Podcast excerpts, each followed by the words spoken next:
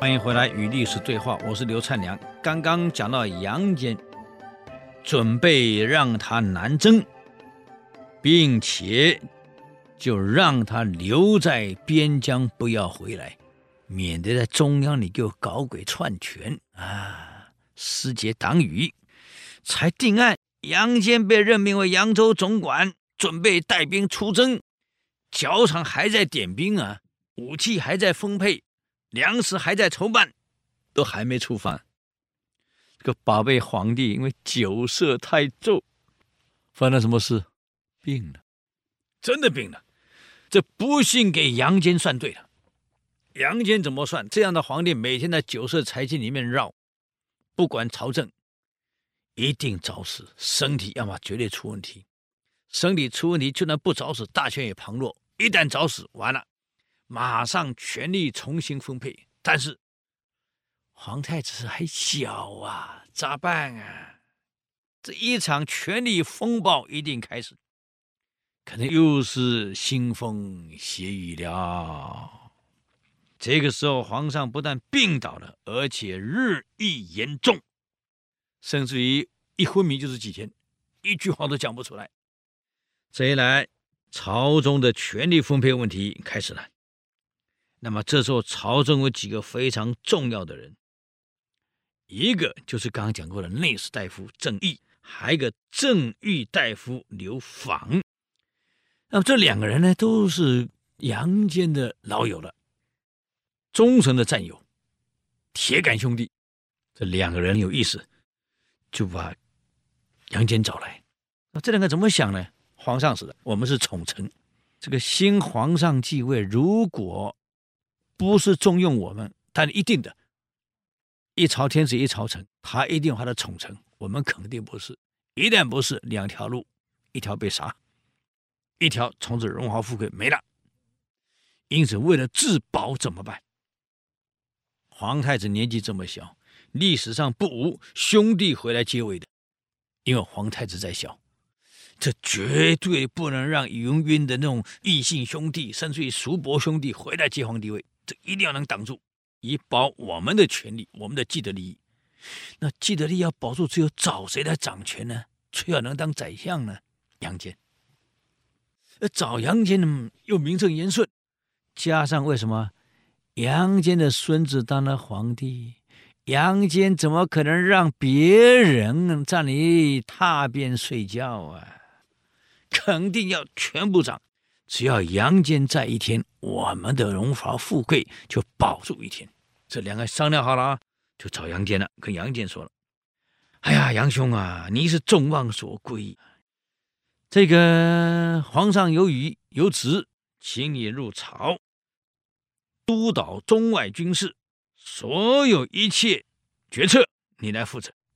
那么，为了怕他们的叔伯兄弟宇文家族。”这个觊觎王位，甚至于发生什么篡位、打仗的事、内讧的事，我们想了个策略。因为最近啊，赵王啊把女儿嫁给了突厥，而我们跟突厥是对立的，就以此说他跟突厥有勾结啊，调兵征伐，上事暂时不发，就因为要你来打仗，所以要你进宫掌兵权。何况当时要你南下的时候，兵你也点了，点的差不多了。用这样来避过大家耳目，你看怎么样？杨坚一听可以，就这么办，就这样执行了。这没想到都还没执行，皇上死掉了，这么快就死了。这个郑义跟刘访这两下紧张了，万一皇上死的消息传出去，这些叔叔兄弟整个宇文家族冲进来，我们就没戏了。说第一个，死讯绝对不能外传；第二，要让杨坚赶快掌握大权，同我们两个人形成铁三角，否则没戏。事情非常紧张了，再拖恐怕就晚了，因为不是光你啊，别人也在运作了。因为知道皇上加班的内幕的几个大臣，有的已经在勾结太监了，有的你赶快传檄给各王爷了。我们必须要在他们赶到之前赢得时间。这很有意思。在古代，这个争王位是要争时间的。呃，当年我们看那个齐国，齐国这个公子纠跟公子小白，就是谁先赶回临淄城当王位，谁就是王。你看，也是用争的赶时间啊。就为了这样，所以才会有管仲躲在路边小山坡上，等着小白的车队到来，才拿箭射了小白。还有小白会演戏啊，大叫一声躺下去了。管仲以为射中了，所以回去跟公子纠讲：“小白被我射死了，我们慢慢回家。”没事儿，已经没有人跟我们争了。这鲍叔牙说：“我太了解管仲个性，一定以为你死了，所以会慢慢游山玩水回家。我们赶快冲回去。我们现在在他后面，但是我们赶快冲，他游山玩水。这就好像后来的故事一样，龟兔赛跑！我们是鬼，赶快跑，他睡觉了。等到管仲带着公子纠到临淄城的时候，小白已经继位了。你看看，完了。”好惨呐、啊！各位，刚才公子纠被杀，你看管仲差点没命。要不是这个鲍叔牙救他，同样的道理，为了保住荣华富贵，必须跟新的主人做好关系。最好的办法，新主人是谁？扶持自己的亲密大臣，那就是杨坚。所以正义、刘访决定以后，就来找他了。那么这下三个人，杨坚、郑义、刘访，三个就变成了铁三角。那么。他们真的很聪明啊，尤其是你不要看刘访这个人，我们介绍刘访，刘访这个人啊，也不是什么好东西。历史上他也是权贵的二代，为人是非常轻浮的，好玩的，点子很多的。现在真是麻烦制造者。这老兄就是当时大司农，相当于现在农业部的部长了。大司农刘猛良的儿子，隋书上这样记载他：性轻狡。